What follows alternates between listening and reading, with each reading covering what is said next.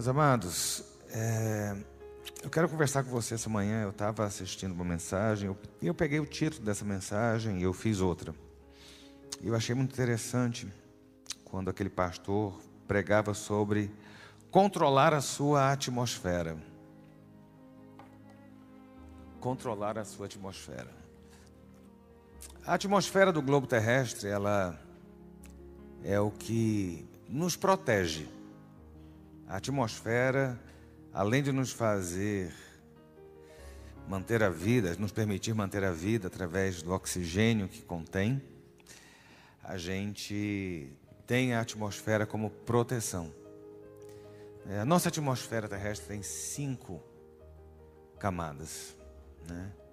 Quando você voa, você avua em uma camada. Quando você respira aqui, está respirando em outra camada. Né? Os foguetes estão em outra, os satélites estão em outra. Mas esse conjunto todo, ele nos protege dos raios, né? dos raios tão nocivos que estão aí por esse cosmos, nos protege de meteoros, meteoritos, entre outras coisas que caem aqui. É a nossa proteção. E muitas vezes nós nos deparamos com, com situações e vemos que a atmosfera, é, ela não é, por não ser vista, nem é lembrada. Da mesma forma que nós também, de forma muito poética, dizemos que a atmosfera do ambiente ou está assim ou está assado. Quem chegou aqui no período de louvor, a atmosfera do ambiente era uma atmosfera de adoração. Né? A gente fala isso. Tem lugares que você chega e você olha e você fala assim: o clima está pesado. Não é assim? Você chega numa situação e fala assim: epa, o clima está pesado. A atmosfera está meio complicada. O céu está de bronze. Tudo isso está atrelado a isso. Eu quero convidar você a abrir a sua Bíblia em Provérbios, capítulo 16, verso 32. Essa mensagem ela, ela é própria para mim. Você vai entender por quê. Quem me conhece sabe. É melhor ter paciência. Provérbios 16, verso 32 diz assim: É melhor ter paciência do que ser herói de guerra. E o que domina o seu espírito é melhor do que o que conquista uma cidade. É melhor ter paciência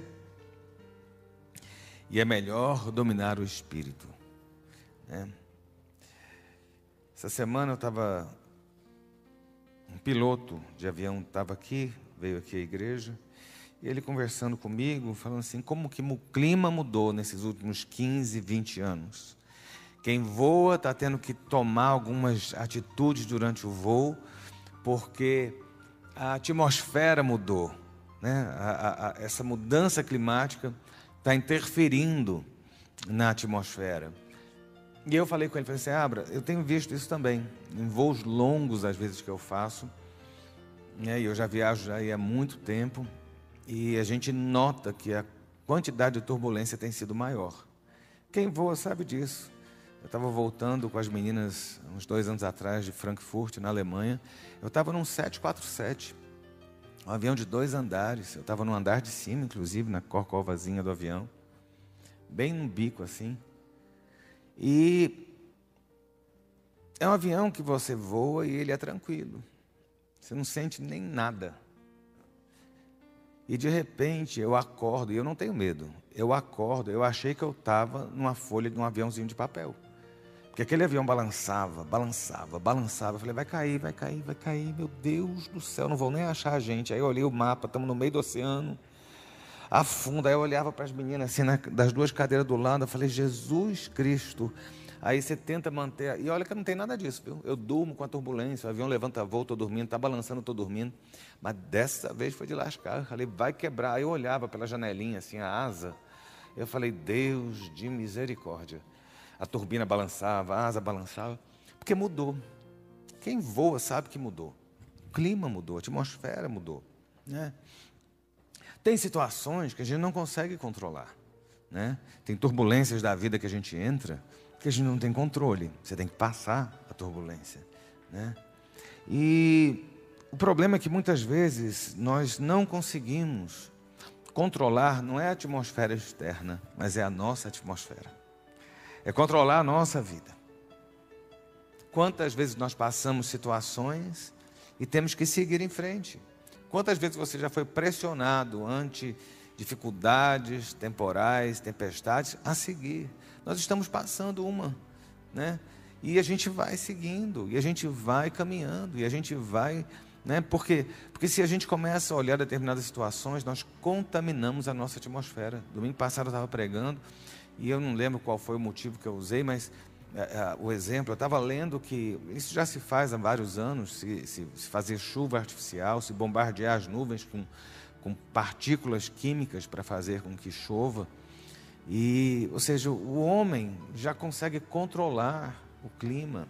Está né? Tá tendo uma guerra lá na China, porque a China está usando demais esse tipo de artifício para fazer chuva artificial. Taiwan já estava acusando a China, que a China está roubando a, a, a, chuva de Taiwan. É um negócio meio louco. A gente olha essas coisas, é uma coisa meio doida. Mas o homem está controlando, consegue controlar a chuva. Né? A gente consegue controlar um animal. Eu lembro que há uns anos atrás, muitos anos atrás, eu estava com o pastor Vilarindo lá nos Estados Unidos, no SeaWorld, onde tem aqueles shows de golfinhos, de baleia. Né? Aquilo é uma crueldade atroz. Hoje a gente termina tendo uma outra consciência. Né? Você pegar um animal daquele tamanho, confinar num tanque, aí o animal vai e mata o treinador, o animal tem que ser sacrificado. Por quê? Se é a gente que está fazendo errado, né? É, é, síndrome do passarinho na gaiola. Por que, que passarinho tem que estar na gaiola? Né? Então, assim, desculpa quem gosta. Mas eu estava com o pastor e quando acabou o show, aquela baleia enorme, e, e, a pessoa, o treinador lá, mandava fazer, e a baleia fazia. Quando acabou, estou saindo com ele, ele segurou no meu braço e falou: Meu filho, não é que a Bíblia tinha razão? Eu falei: Por que, vô? Ele falou assim: Deus disse para o homem que você ia controlar todos os animais. Como é que uma baleia daquele tamanho obedece a um homenzinho desse que numa mordida engole todo? Né? A gente consegue controlar uma baleia, mas a gente muitas vezes não consegue controlar os nossos temores, os nossos medos, controlar o nosso espírito, controlar a nossa boca grande, controlar né, situações que são controláveis dentro das nossas mãos. Né? Eu quero lembrar, essa semana eu conversei com algumas pessoas e ao longo da semana, dúvidas que surgiram, de pessoas que me perguntaram, eu comecei a pensar dentro dessa palavra de hoje. Né? As pessoas têm uma dificuldade de entender o que é que é alma, o que é que é espírito, o que é que é corpo. Deixa eu dizer a você, nós somos tricotomistas. O que quer dizer isso? Nós acreditamos em corpo, alma e espírito. Né? Cada qual tem a sua parcela. O espírito está pronto, vai lá para Deus. Né? Ele está prontinho. A Bíblia fala: o espírito está pronto, mas a carne é fraca. A carne vai ser transformada lá não, ou, ou quando, quando você ressuscitar, né, para poder encontrar aqueles que vão ser arrebatados, ou quando você for arrebatado. Né? E a gente acredita no arrebatamento também, viu? Só para lembrar isso a você. Né? Porque hoje o povo prega para agora, né? A gente tem que pregar é, para levar você a ter a consciência de que um dia Jesus vai te chamar. E você tem que estar pronto para subir. E a gente tem a nossa alma. E a Bíblia fala muito sobre alma, sobre coração, sobre emoções. E a gente mistura muito espírito e alma. Espírito é espírito, alma é alma. Você consegue discernir muito bem as suas emoções do seu corpo, né? Mas a gente não consegue fazer essa separação de, de emoções e espírito. E quando a Bíblia fala de coração, quando a Bíblia fala do seu coração, ela não está falando do seu espírito, ela está falando das suas emoções, está falando da sua mente. E muitas vezes a gente não entende, mas é na mente que as nossas maiores batalhas acontecem. Se eu posso colocar de uma forma assim, talvez a nossa atmosfera seja a mente. Né? E muitas vezes nós não conseguimos entender isso. Né? Há quem diga que alma e espírito são a mesma coisa, eu não consigo ter essa percepção. Você se apercebe desse ambiente pelos seus sentidos. Né? O toque, o tato, né? o paladar, o olfato, a visão, a audição. São as portas que abrem, que se abrem, as janelas que se abrem, para que a sua mente consiga se aperceber do que está fora. Você só sabe que você está aqui porque a sua mente consegue entender de acordo com o que está recebendo do seu tato, do seu olfato, da sua visão, da sua audição. Você está conseguindo entender essa, essa parte bem aula que eu estou dando? Para poder entrar na paulada mesmo? Agora estou falando com carinho, né? Então, assim, eu quero que você, antes de eu falar qualquer coisa, eu quero que você entenda isso. Quero que você entenda isso. Né? A gente tem um problema muito grande para lidar com as nossas emoções. O crente tem esse problema para lidar com as, com, com as, suas emoções. Né? E muitas vezes nós não conseguimos entender que essa atmosfera que a gente tem, né, emocional, misturado com espiritual, com tudo, essa atmosfera, ou, ou ela nos impulsiona para frente, ou ela nos incapacita. Olha que coisa interessante. Você entende que fé é um dom de Deus, então ela está no seu espírito. Mas como é que você ganha fé? A fé vem pelo ouvir. Você entende? A fé vem pelo ouvir, né? ouvir a palavra de Deus. E ela vai direto para o seu coração. E aí por que, que eu digo que se você, você muitas vezes não entende, mas a sua, essa sua atmosfera que cerca a sua vida, ou ela derruba você, ou ela levanta você. A Bíblia diz: se te mostrares fraco no dia da angústia, a tua força será pequena. Se você se abater no dia da tribulação, você perde a guerra, em outras palavras. E tem muita gente aí depondo armas, porque vê as situações, vê a tempestade, vê as turbulências, e não consegue dominar a si mesmo, nem dominar essa atmosfera própria. Eu não posso controlar o que os outros fazem, mas eu tenho que aprender a controlar aquilo que eu faço e a controlar os meus sentimentos. Entendeu? Eu não posso controlar quem me trai. Eu não posso controlar quem fala mal. Eu não posso controlar quem rejeita. Né? Mas eu posso me controlar e não permitir que esse tipo de situação domine a minha vida. Queridos, se eu fosse me deixar dominar pelo que já falaram, que já pensaram e o que já disseram, eu não estava aqui. Tem hora que você ouve, tem hora que você fala, olha, não existe. Eu lembro que nós padecemos né, muito na igreja no, no, no início, de uma geração muito confusa nesse ponto. Né, de, de se deixar levar por muita fofoca, muita falácia, muita, falácia muita, muita coisa. O que um falava parecia que todos falavam. Né? E era aquela história, porque a igreja inteira e o garoto me perguntava, mas que igreja inteira é essa que fala? A igreja está cheia, abençoada. Aí porque um, dois falaram, esses um, dois são referência na sua vida, são referência na igreja, eu vou deixar de fazer porque desagradou dez, se eu tenho mil, dois mil, cinco mil apoiando? É meio complexo. E eu quero transferir essa posição para a sua vida. Muitas vezes você está deixando de fazer, deixando de conquistar, deixando de ir, porque você está dando importância a gente, a comentários e a situações que não partem de pessoas que têm relevância na sua vida. Porque o que tem relevância na sua vida é o que é bradado lá de cima a teu respeito. O que tem relevância na sua vida é o que a mão de Deus escreve a teu favor. O que tem relevância para você é aquilo que Deus pensa e Deus pensou quando te criou. Você entende? E muitas vezes a gente não consegue, a gente não consegue lidar. Essa semana me perguntaram, pastor, ter medo é pecado? Não, ter medo não é pecado. Né? A gente não, não sabe lidar com essas nossas emoções, a gente não sabe lidar com essas situações que nos cercam. E por que eu estou falando isso? Engraçado, né?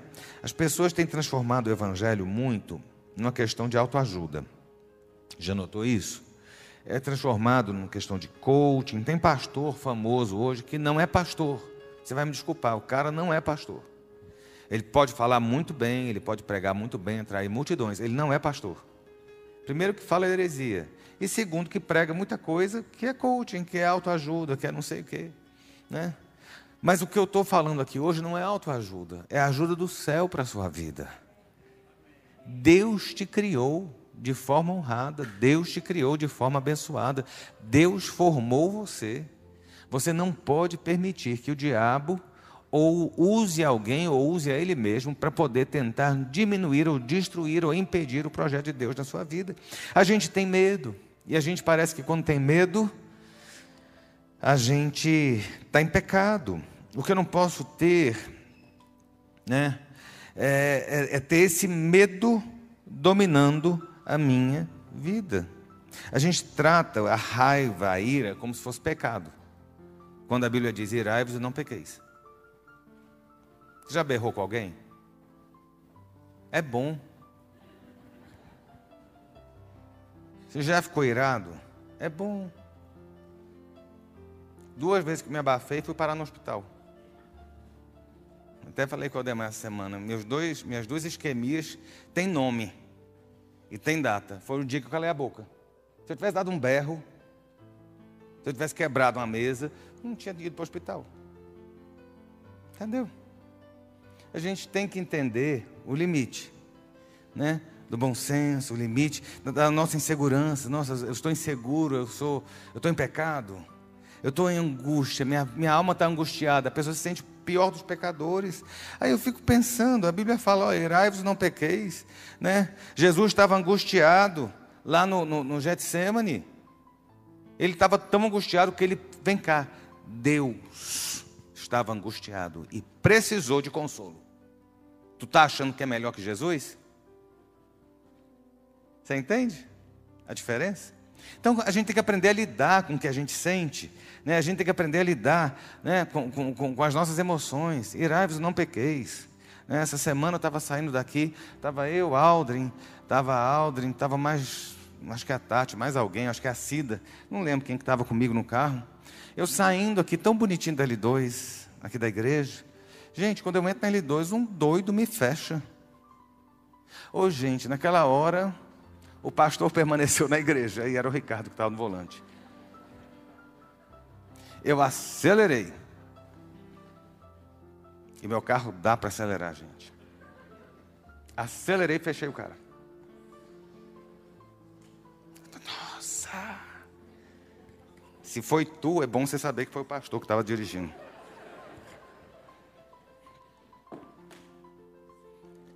Aí o Aldrin, varão, lembra que tu é convertido.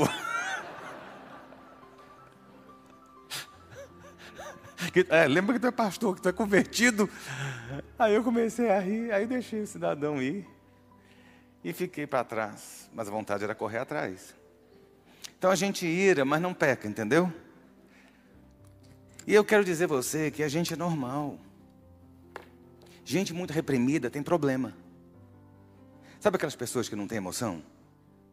Sabe aquelas pessoas que têm a mesma carinha? Tá tudo bem, a pessoa tá com aquela cara, parece que tem botox. Tá tudo ruim, a pessoa tá com aquela cara, tem botox. É gente com problema. E talvez você seja alguém assim com problema. Porque quem não consegue lidar com as suas emoções, está com um problema sério. Quem se reprime está com um problema sério. Lembra os menudos? Não se reprima. Não se reprima. Eu não estou dizendo aí para você sair soltando, arrebentando, batendo. Não. Mas sabe, tem hora. Você tem que botar limites. Porque senão vai ter gente que vai contaminar a sua atmosfera. Vai, vou falar melhor, vai envenenar a sua atmosfera. E numa atmosfera envenenada você não sobrevive. Numa atmosfera envenenada, você não subsiste. Numa atmosfera envenenada, por gente sem fé, você naufraga na sua fé. E a gente precisa começar a tomar algumas posições e algumas, algumas tomadas de decisão em relação a nós mesmos. Sabe? Foi o que eu falei, a gente não controla os outros, mas a gente pode controlar aquilo que está na nossa mão, a gente pode controlar a gente. Sabe, porque alguém disse, porque alguém falou, porque você viu, porque você passou. Sabe, a gente vê na Bíblia desde o início. O grande problema do ser humano é não se controlar. É não se controlar. Né? Quem é policial sabe muito bem, você tem um limite da força para exercer a autoridade. Tem hora que você tem que pegar o meliante, pegar a pessoa que está batendo, pegar não sei o quê, e domar com força. Você não vai dar uma, uma, uma pancada com cacetete na cabeça. Mas você vai arrebentar o tornozelo dele e a batata da perna. Você tem que, você tem que dominar aquela pessoa. Você sabia disso? Isso não é crime, não. A pessoa está lá endemoniada. Aí tu pega o cacetete e arranca a cabeça do cidadão? Não, meu filho, tu bate na, na batata da perna, o cara cai. Mas não é para chutar. É para aprender, para dominar. E a gente está precisando aprender a dominar determinadas coisas. Né? Desde o início que a gente vê na Bíblia que as pessoas se perdem por essa falta de domínio, de, não é domínio só pessoal, não, da atmosfera ao redor. Da atmosfera ao redor. Né? Meu avô padeceu muito disso, porque as pessoas tinham uma cultura de medo com o pastor Vilarindo. Não, porque está tendo não sei o que no grupinho tal, porque não sei o que, está não sei aonde, porque está todo mundo. Era um tal de chegar no gabinete do meu avô e falar assim, Benigna, chegavam para ele e falavam assim, pastor, a igreja inteira está falando. E a igreja bombando de gente. Eu falei, gente, então o povo deve ser muito falso, né? Aí eu assumi a igreja. A primeira vez que vieram falar comigo, da igreja inteira está falando, eu falei, quem é a igreja? E eu olhei para a pessoa. Eu falei, ou eu domino a atmosfera que eu estou entrando, ou eu vou replicar o ciclo que meu avô viveu durante 40 anos, com gente causando fantasmas e temores. Eu falei, que atmosfera? Que atmosfera? Que, que, que, que igreja? Não, porque tem muita gente. Eu falei, quem é essa muita gente? A pessoa me olhou. Não, porque tem algumas pessoas. Eu falei, eu quero nomes. Uma igreja de 10 mil pessoas, eu estou falando isso de coisa de 20 anos atrás, tá? Com 10 mil pessoas, tinham três ou quatro falando. Eu falei, ah é? Eu não falei mais nada. Alguém algum dia chegou para mim de novo para dizer que estava igreja. Sabe por quê? Porque a gente domina. Você tem que aprender a isso. A gente tem que aprender. Sabe? A gente tem que aprender que determinadas horas a gente vai olhar o, a vitória do irmão e a gente não vai ficar frustrado porque a nossa não chegou. O primeiro crime que acontece na Bíblia, o primeiro crime não foi roubo. O primeiro crime não foi fofoca. O primeiro crime não foi glutonaria. O primeiro crime foi um assassinato gerado por alguém que não conseguia se controlar um irmão olhar para o outro irmão e ver que o outro irmão se saiu melhor do que ele, e a Bíblia diz, eu estava lendo em Gênesis 4, um negócio impressionante. A minha cara é muito transparente. Quem conhece sabe, se eu estou nervoso, vai me ver de cara fechada. Assim, ó, não, não espere eu fechar a cara para você, porque no dia que fechar, o céu desce. Como, como bronze. Mas o que eu fiquei vendo, eu fiquei impressionado. A Bíblia fala que o rosto de de Caim se transformou. Ele fechou o rosto quando ele ficou com inveja do irmão, porque se deu bem diante de Deus. Ele não conseguiu se controlar. Olha só, você ficar às vezes com passou a raiva, pá! Beleza. Mas eu lembro quando meu avô dizia o seguinte: olha, a gente não consegue impedir que a andorinha sobrevoe a cabeça, mas a gente consegue impedir que ela faça ninho. Entendeu a diferença? Você pode olhar e falar assim: nossa, ele conseguiu, eu não. Mas daí, foi o que aconteceu com Caim. Daí ele olhou, aquilo foi dominando, foi dominando, ele foi se contaminando. Sabe o que é uma septicemia? Ele, ele teve uma septicemia emocional, ele teve uma infecção generalizada de inveja. E aquilo ali, sem falta de controle, simplesmente fez com que ele matasse seu irmão, perdesse o contato com Deus e saísse errante. A gente perde o rumo na vida quando a gente não consegue controlar a nossa atmosfera. Você está tá, tá entendendo o que eu estou te dizendo? A Bíblia está dizendo para você: maior é aquele que domina o seu espírito do que aquele que controla uma cidade.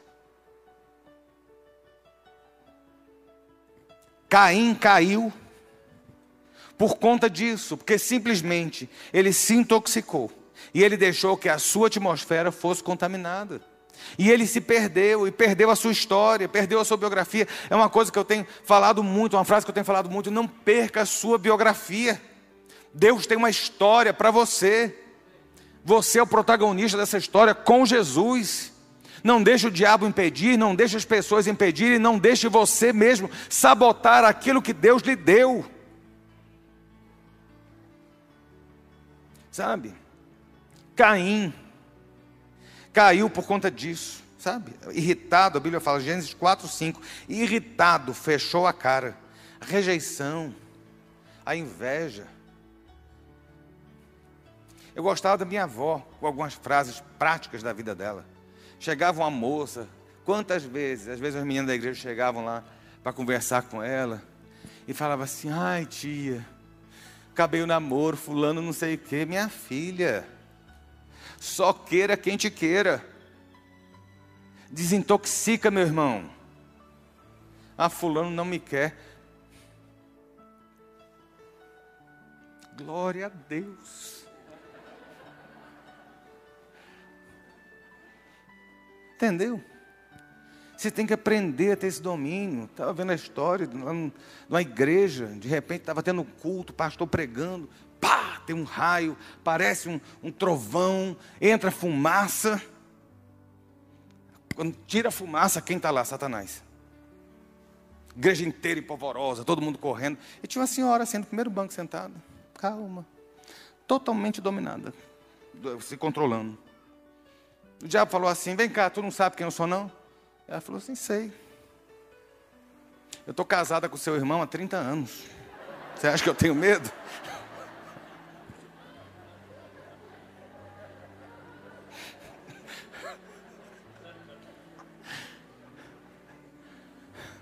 Aprenda. Aprenda a se controlar. Entendeu? O outro ganhou, você não ganhou. A bênção chegou para o outro, não chegou para você. A outra casou, você não. Entendeu? E a gente começa a ficar com aquele sentimento amargo que derrubou Caim. Caim não precisava ter o fim que teve. Deus disse: se tu fizer certo, não vai dar certo com você. Abel tinha dado as primícias, Caim deu do que sobrou. Essa foi a questão. Faz direito, Caim, meu irmão, faz direito. Fecha as brechas. E não se contamine, não deixe o diabo contaminar sua mente, contaminar seu espírito, alimentar você com isso. A maior parte dos fantasmas que a gente tem, que a gente vive, a maior parte dos temores que a gente vive, são de fantasmas, de coisas que não existem, que não vão acontecer, ou que são muito menores do que a gente imagina não aumente o tamanho de pessoas que não têm estatura na sua vida. Dá para ouvir um amém? Entendeu? É para você sair daqui hoje sabendo que você é filho de Deus, herdeiro e cordeiro com Cristo, você é lavado e remido no sangue do cordeiro, você está na palma das mãos de Jeová, sabe? Quem toca em você, toca em Deus. A gente canta, a gente fala, a gente prega, mas a gente tem que viver isso. A gente tem que aprender a viver isso. E a gente fica se limitando, se impedindo por A, B ou C. Sabe? E aí a gente tem que aprender a controlar a nossa atmosfera. E a gente tem que entender também que a nossa atmosfera, além de ser contaminada muitas vezes por nós mesmos, ela é contaminada pelos de fora. No Salmo 1, o salmo que, que abre a, a, a, o livro de, de, de cantos diz: Bem-aventurado, bem-aventurado o quê? Sabe, bem-aventurado é pleno, é, é, é, é próspero, é feliz, é, é, é, saudável. Quando você fala bem-aventurado, não é apenas feliz, é alguém completo. Sabe, bem-aventurado o homem que não anda no conselho dos ímpios por quê? Porque quem anda no conselho dos ímpios termina se contaminando. Meu irmão, você está passando luta. Aliás, o mundo inteiro está. Você está passando luta. E você, em vez de se aliar com gente que tem fé, você vai desabafar com gente que não tem fé nenhuma. Sabe o que, é que vai acontecer? Você afunda. Bem-aventurado aquele que não anda no conselho dos ímpios. O povo de Israel passou 40 anos andando no deserto. Eu botei no Google outro dia desse, você bota lá, Google Maps, do Cairo para Jerusalém. A pé, se eu não me engano, são seis dias ou duas semanas, um negócio assim. Eles gastaram 40 anos caminhando. Sabe por quê?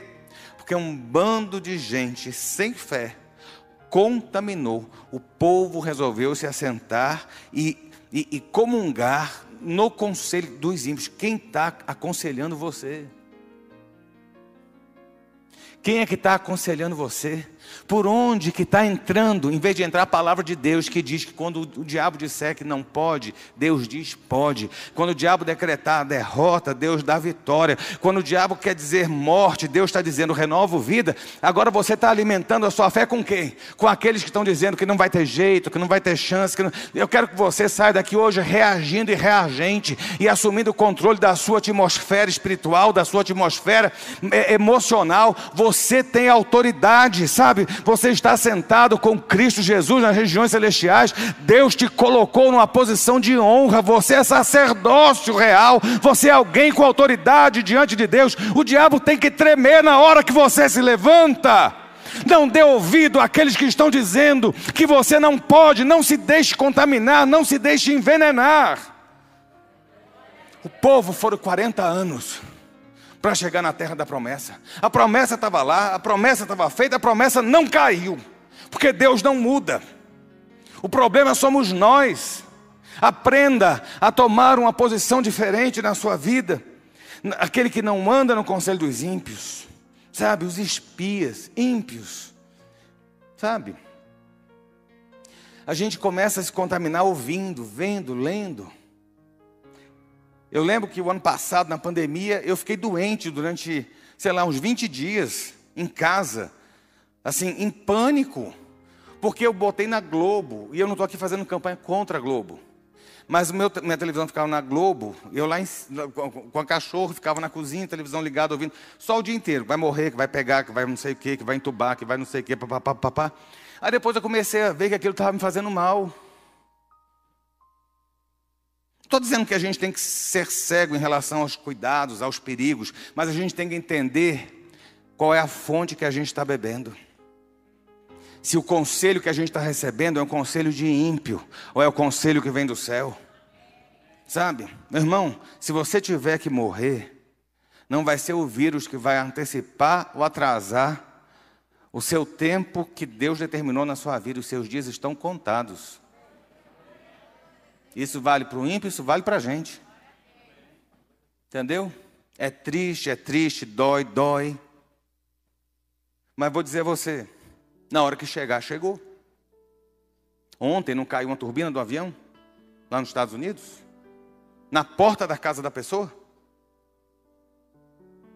Não podia ter caído dentro da casa? Você imaginou, você está dentro da sua casa assistindo, está jantando, cai uma turbina do avião. Oxi. Não dá nem tempo de pensar, meu filho. Morreu. De quê? Acidente aéreo.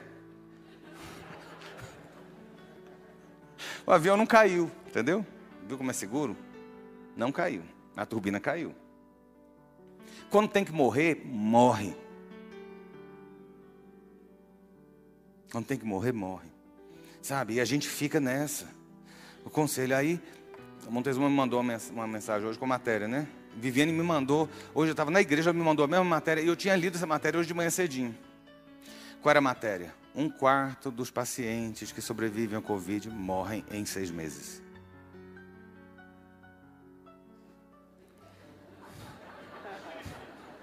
Acabou a humanidade, né? O, o... Olha, eu tive em novembro, dezembro, janeiro, fevereiro, março, abril, maio. Tem gente aqui no corpo pastoral que tá, já passou. Por que, que eu estou falando isso? A matéria não dizia bem isso, mas dizia que pacientes que foram infectados e foram entubados, dentro das estatísticas que eles estão fazendo, a cada quatro, um, depois de seis meses, morre de complicação. Só que a gente tem que saber ler as coisas. Vamos lá, morreram quantos de Covid até hoje? 260. Tem 10 milhões, não é? De pessoas que, que estão contaminadas aí de Covid. Quer dizer que 2 milhões e meio de pessoas aí vão morrer. A pessoa começa a ficar louco fazendo conta. Você entende? Aí você começa a ficar na paranoia. Aí alguém da sua família ficou doente, aí você entra na doença também. Você enlouquece. Você adoece. Eu lembro de uma chargezinha muito antiga, que, de, que, era, que era doença, conversando com a morte, uma coisa assim. E ele falava assim: morreram quantos? Tantos. Mas quantos morreram da doença? Falou assim: olha, morreu um, mas o resto morreu de medo. Eu não estou minimizando. Entenda o que eu estou dizendo. Aí você começa assim, infiltrar a cabeça com isso. Conselho dos ímpios. Conselho dos ímpios. Aí fala assim: não vai acabar nunca esse negócio, né? Porque aí, quando a gente descobre a vacina, vem mais quatro cepas novas. Aí já descobriram mais dez. Aí você começa a entrar em desespero. Transfere isso para a sua vida no dia a dia. Transfere isso no dia a dia. O tanto de coisa que nós ouvimos que nos causam medo. O tanto de situações complexas que nos são apresentadas, que nos são orientadas e a gente simplesmente começa a viver o drama. Tem um ícone, estou falante hoje, né? Tem um ícone de ficção científica que chama Spock. Sabe quem é? Quem conhece? Isso aqui é uma coisa judia, tá? Eu descobri ontem. Ele faz assim, né? É, é aquele cara de Star Trek que tem a orelha pontuda. Aquele cara famosíssimo, ele morreu tem alguns anos atrás. Eu estava vendo um documentário dele falando, entrevistas e tal, estava assistindo ontem.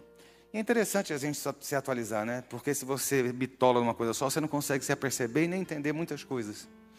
E olha só, a gente muitas vezes tem que ir por aqui. Você tem que ter consciência da capacidade e daquilo que Deus entregou nas suas mãos. Porque a promessa sua não é para mim. O plano de Deus para a sua vida não é para mim. É você que vai dar conta diante de Deus aquilo que Ele te der de talentos. Aquilo que chegou à sua mão, as pessoas que estão ao redor muitas vezes não vão entender, vão olhar e falar assim: mas será que é isso mesmo? Quantas vezes eu tenho que chegar, dar murro na mesa aqui e falar assim: é assim. Ai, mas e se não é assim? Eu estou sentindo, vamos que vai dar certo. E pá, deu certo. E eu estava vendo o Spock falando. O cara morreu como uma lenda. Influenciou toda uma geração, influencia gerações novas. O pessoal que é fissurado em cinema conhece a orelhinha pontuda. Daqui a 100 anos vão estar falando de Spock. Mas quando saiu o primeiro episódio, em 66, 1966, que ele apareceu com a orelhinha pontuda, a Bíblia de cinema e televisão dos Estados Unidos, na época, solta uma matéria acabando com o seriado e acabando com ele. Você imagina se ele tivesse dado ouvido à crítica e falasse assim: olha, estou rescindindo o contrato, não vou participar da, nem do segundo episódio. Aí eu vi o depoimento de um amigo, o melhor amigo dele. Falou assim: eu estava conversando com é Leonardo, o nome do ator. Com Leonardo. E eu virei para ele e falei assim: sai disso enquanto é tempo, porque isso vai acabar a sua carreira. E aí ele deu uma gargalhada e falou assim: imagina, né? Porque o cara continuou. Se ele tivesse dado ouvido ao que todo mundo estava falando, ele teria caído no anonimato. Morreu rico, família bem, marcou a história e deixou uma biografia. Meu irmão, está na hora de você não se assentar no conselho dos ímpios. Qual é o conselho que você está recebendo? Qual a orientação que você está recebendo? A sua atmosfera está tão densa e, e, e contaminada porque você está ouvindo só coisa ruim. Eu brequei um monte de coisa ao meu redor gente, liderança, pessoas que falam, reclamam, choramingam, que é um saco. Primeiro que é chato, gente chata. E segundo que esse tipo de gente contamina. Você ouvir que não vai dar, você ouvir que não sei o que, você ouvir que estou com problema, você ouvir que não sei o que lá. Chega uma hora que você está tão contaminado, infectado com a sua atmosfera, que você não consegue nem sair do lugar. Não se assente, não, não, se, não se, não ande no conselho dos ímpios. E é interessante que é andar, é o seu caminhar, é o seu agir, ouvindo conselho daqui, ouvindo conselho dali, ouça conselho do céu. É o que Deus fala que pesa. Sabe? É que Deus fala que pesa. Estou dizendo que você não tem que se aconselhar e tal, mas cuidado quem, com quem você anda falando. Senão você vai ter medo da sombra. A sombra é muito, sempre, maior do que o objeto. Você nunca pensou isso? A sombra é sempre maior que o objeto. Um palito de fósforo é desse tamanhozinho aqui. Se eu escurecer tudo, ligar um flash de luz, o reflexo e a sombra daquele palito vai ficar um palitão do tamanho da parede. E a gente tem medo da sombra. E eu vou dizer a você, você vai sair liberto hoje desse medo, dessa contaminação de gente dizendo que você não pode, que você não vai, de lamuriação, de, de, de tristeza, de gente amarga, de gente, gente que está impedindo o seu agir e o agir de Deus na sua vida. Hoje, o ar ao seu redor, a sua atmosfera vai ser ventilada, a sua atmosfera vai ser restaurada em Deus, sabe? O sopro de Deus vai vir. Tem hora que Deus vem como um vendaval e tem hora que Deus sopra a brisa suave, pois a brisa suave dele tem que entrar na sua vida, dizendo a você: Eu estou no controle, eu estou no caminho, sou eu que faço, sou eu que posso, e sou eu que quero. E agindo Deus, quem impede na sua vida?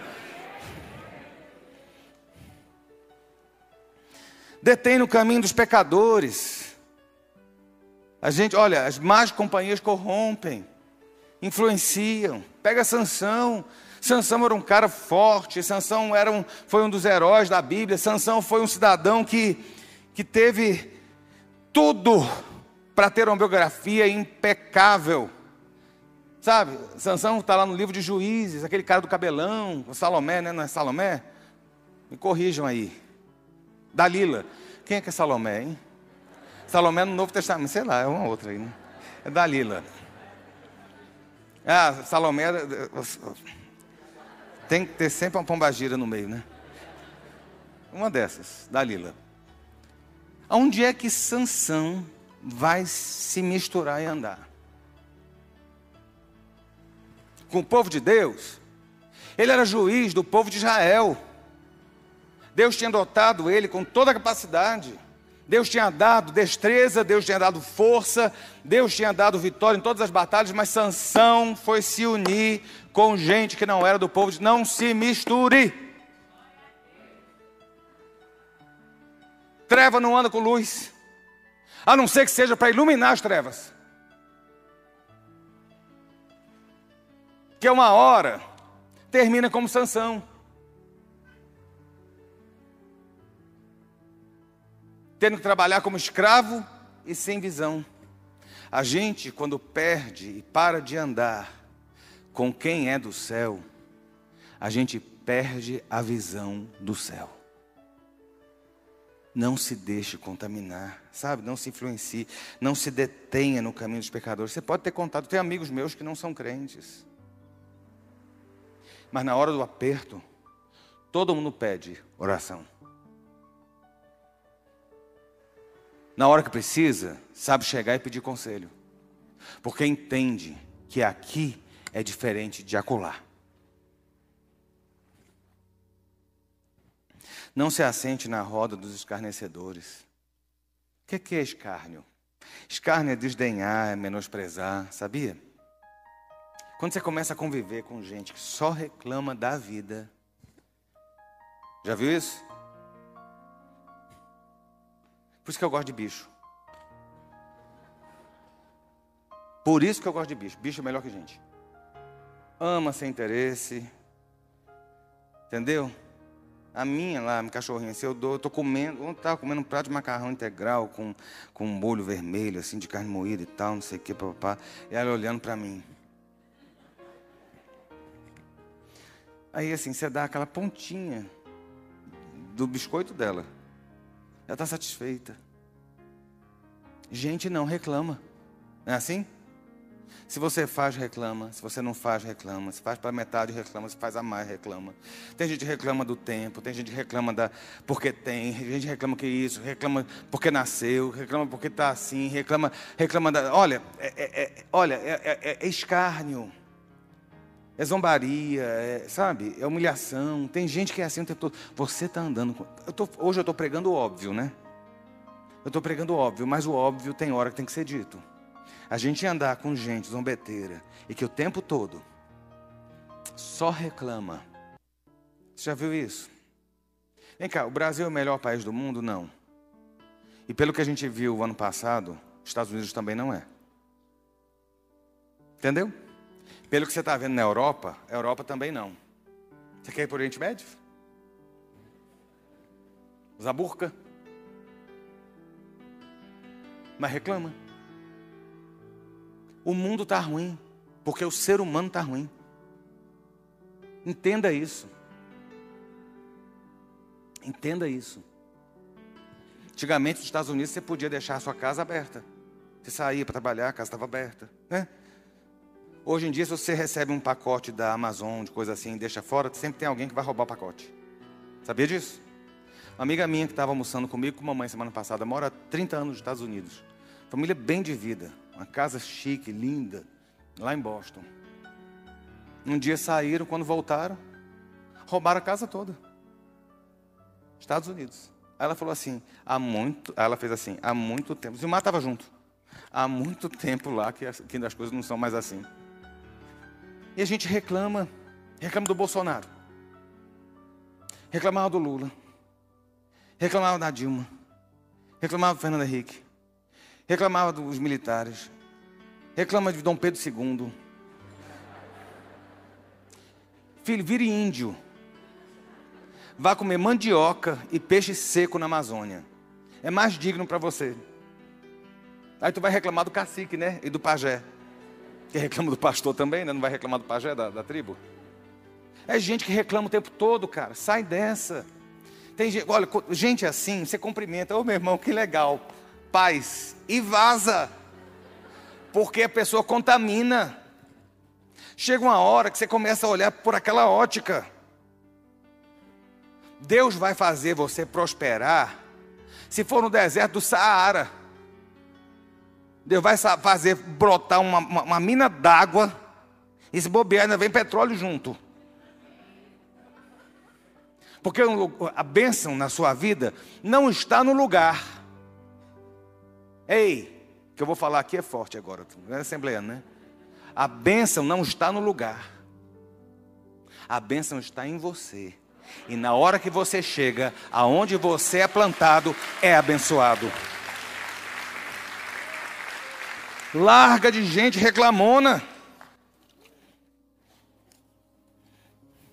Fazer a campanha do pezinho, né? Dá um pezinho para cada um. Sabe, começa a se inspirar em pessoas que, que vão te impulsionar para frente. Sabe, pessoas que, sabe, você tem Deus, você tem Jesus, você tem os homens de fé, os heróis da Bíblia, os santos de Deus. Você tem homens e mulheres nesse tempo nosso também que são assim. Começa a se espelhar. Lá em 2 Samuel 34, acho que é 34, aliás, 2 Samuel 23, fala sobre os valentes de Davi. Eu me amarro nos valentes de Davi. Era um bando de gente doente, era um bando de gente deprimida, eles eram angustiados da alma e depressão. Era gente endividada. Querido, vou perguntar, não levante a mão, quantos estão endividados? Se você está endividado, deixa eu dizer, deixa eu te falar uma coisa abençoada. Você está no rol que pode entrar como valente de Davi. Está em depressão, estou amargurado, né, doutora? Estou em angústia. É isso que Davi quer. Você vai lá em 2 Samuel 23, filho de não sei quem, porque o filho de não sei quem lá matou não sei quantos, e o outro foi herói de não sei o que. Teve um que o cara ficou tão louco no campo de batalha, mas matou tanta gente com a espada, que no final o ferro grudou na carne da mão. Esses eram os heróis. Eles começaram assim? Não, começaram na crise. Mas eles tinham alguém que eles podiam olhar e falar assim: aquele cara ali, Por isso que eu digo: olha, você tem que ser luz o suficiente para influenciar quem está ao seu redor. Eles olharam para Davi e sabiam que Davi, apesar da luta que Davi estava passando, ele não entregava os pontos. Apesar da luta que ele estava vivendo, não entregava os pontos. Sabe? Esse é Davi. Sabe? Comece a se espelhar nisso. Sabe? Comece a saber que o seu Deus é aquele que defende você, é aquele que está, sabe, com você, independente das situações. Olha, Deus se importa com você, meu irmão, nas mínimas coisas.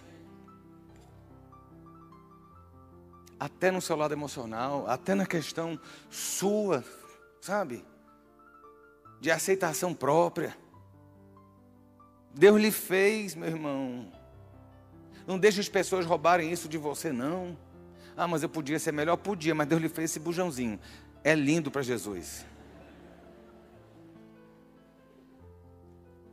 Olha só. Eliseu era careca. Né? Aqui, aqui. Estou vendo meu amigo Mário, pastor Demar, tem outro aqui. Deus ama os carecas.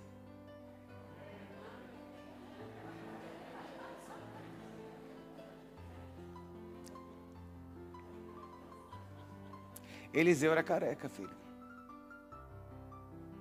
E Deus é aquele que honra os carecas também. O que eu quero falar com você? Deus cuida nas coisas que, que às vezes incomodam você. Certa feita, Eliseu estava passando. E aí, um grupo de adolescentes, cuidado, viu? Começou a fazer zombaria com a calvície de Eliseu. Olha que bênção. Lá vai o careca, ó o careca, ó o palito de fósforo, ó não sei o quê. Não é assim? Eliseu só olhou. Saiu um urso e devorou aqueles meninos tudinho. Olha que benção. Por que eu estou te falando isso, meu irmão? Porque a gente às vezes não dá importância a determinadas coisas. Que o diabo sabe que vai ferir a gente que vai tocar na ferida. Às vezes é alguma coisa física sua, alguma coisa emocional, alguma coisa lá atrás. Deus está vendo. E o urso de Deus está pronto para devorar quem tentar tocar na sua vida. Sabe? Não se deixe contaminar. Ele, Eliseu não podia ter saído correndo, chorando, deprimido. Não. Senhor, toma de conta. Acabou. Tem hora que a gente quer tomar providência com as próprias mãos, deixa o urso de Deus tomar conta. Não sobra nada. Entendeu? E a gente às vezes está aí nessa, nessa luta, nessa prova, já acorda de manhã já reclamando, já acorda de manhã já dizendo, já acorda de manhã já no desânimo, sabe? Aí você acorda de manhã, a primeira coisa que você bota é o jornal. Aí você está tomando banho, fazendo bar, fazendo café, fazendo não sei o quê, e ouvindo. Tantos morreram, não sei quantos foram assassinados, que o outro puxou não sei o quê, que o outro matou não sei o que lá, porque a crise não sei aonde, porque o Congresso, porque a gasolina passou de 5, porque vai ter greve de caminhoneiro, porque demitiu o presidente da Petrobras. Faz alguma diferença? Para você se demitiu, se não demitiu? Por que caiu a bolsa? Ah, porque influenciou, porque não sei o quê. Meu filho, a gasolina está cara, vai continuar. Pode ser que abaixe um pouquinho, mas se não, a vida que segue. Entendeu? Aí você começa já de manhã, nessa zica. De manhã, já se alimentando. Meu filho, sabe qual foi a dinâmica da minha vida? Primeira coisa que você faz, ou a maioria de nós fazemos, a maioria de nós faz, é pegar o celular quando acorda. Meu celular já está na cabeceira emitindo ondas no seu cérebro. Seu cérebro já está sendo contaminado por aquelas ondas. Quando você acorda de manhã, você nem enxerga direito, mas você pega o celular para ver. E assim, eu falei assim, eu não vou conseguir tirar o costume meu de pegar o celular. Mas eu vou conseguir controlar o que é que eu vou ler primeiro. Entendeu? Adivinha o que é que eu leio primeiro? A Bíblia. É a primeira coisa. Eu estou deitado ainda. Antes de eu abrir rede social, antes de eu ver o WhatsApp, o pessoal manda o WhatsApp muito cedo, tem hora. Vou começar a bloquear os madrugadores. E aí, eu começo a ler a Bíblia. Antes de sair de casa, eu vou para um canto meu lá para começar a ler um devocional. Sabe por quê? Porque eu sei que ao longo do dia eu vou estar vendo coisa ruim, eu vou estar encontrando pessoas amargas, eu vou estar cruzando com situações e com uma atmosfera contaminada. Mas eu não posso deixar que essa atmosfera contaminada continue, contamine e, e venha infectar a minha vida. Mude de atitude. Maior aquele que controla, foi o que nós lemos maior aquele que domina, o que domina o seu espírito é melhor do que o que conquista a cidade. Mas eu quero só fechar a palavra dessa manhã, dizendo para você o seguinte: você tem uma forma de acordar, você tem uma forma de tomar uma posição diferente. Você pode, sabe, qual é a luta nossa nesses dias de hoje? Qual é o sonho de consumo da grande maioria? Vacinar para ficar livre dessa porqueira que está aí. Vacinar para voltar à vida normal. Vacinar para estar tá imune. Para poder não, não adoecer. A vacina só tem 50% de eficácia. Não, mas ela tem 100% de eficácia contra a morte, contra agravamento. Então, assim, a gente, sabe, está lutando para um monte de coisa. Pois Deus lhe deu uma vacina. É a palavra dele se alimente, sabe? Limpe a sua, a sua, a sua, a sua, a sua casa, sabe? Lá para o avião, eu comprei uns, uns, uns, uns, filtros grandes de, de purificação que, que filtram não sei quantas vezes o, o ar, tiram vírus, tiram não sei o quê, pois o seu filtro gigante está aqui, é a palavra de Deus, sabe? O diabo vai dizer o tempo todo que você é derrota, e Deus está dizendo o tempo todo para você que este é o dia que Ele fez, para que você se alegre e exulte nele, sabe? O dia quem fez foi Deus, a sua vida quem criou foi Deus, o que você você tem, quem deu foi Deus. Se você é assim, foi Deus. Se você está de pé, é Deus. Se você está tendo vitória, é Deus. Se você está tendo luta, Deus continua com você. Deus está na hora que você acorda, na hora que você caminha na hora que você deita. Comece a purificar a sua atmosfera e ter uma nova visão do alto, sabe? Para que você possa alcançar o projeto, o plano e o patamar que Ele tem para você. Este, meu irmão, não é, não, não foi outra pessoa quem fez. Foi o Senhor que fez este dia para que você venha se alegrar. Esse dia não foi para você viver em derrota. Tá difícil, tá, tá sem dinheiro, tá, mas você se alegra. Sabe? Tá complicado, tá doendo, mas você se alegra. Porque a alegria do Senhor é a tua força. Sabe? O diabo quer você chorando, o diabo quer você envergonhado. Deus está aí para te levantar. E eu quero que você fique de pé para a gente orar.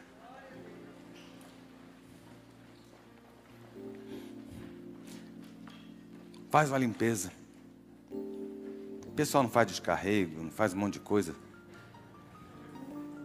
Faz uma limpeza na sua atmosfera. Para Jesus, sabe? Olha só. Na sexta-feira, armou uma tempestade. Ah, esses dias todos, né?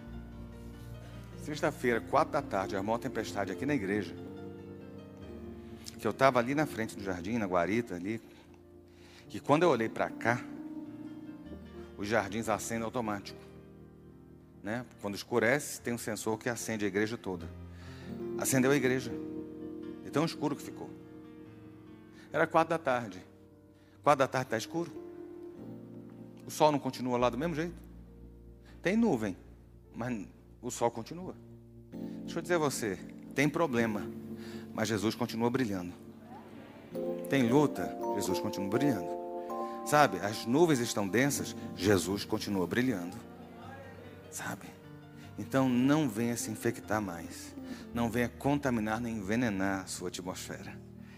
Deixa a suave brisa e, a, e o aroma de Cristo inundar a sua vida. Vamos orar. Pai, nós te louvamos nessa manhã. Te agradecemos porque é muito bom estarmos na tua casa.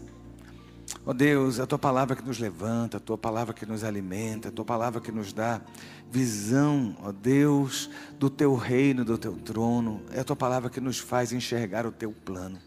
Muitas vezes, Senhor, nós temos estado, ó Deus, caminhando cabisbaixos, amedrontados, nos escondendo pelas sombras.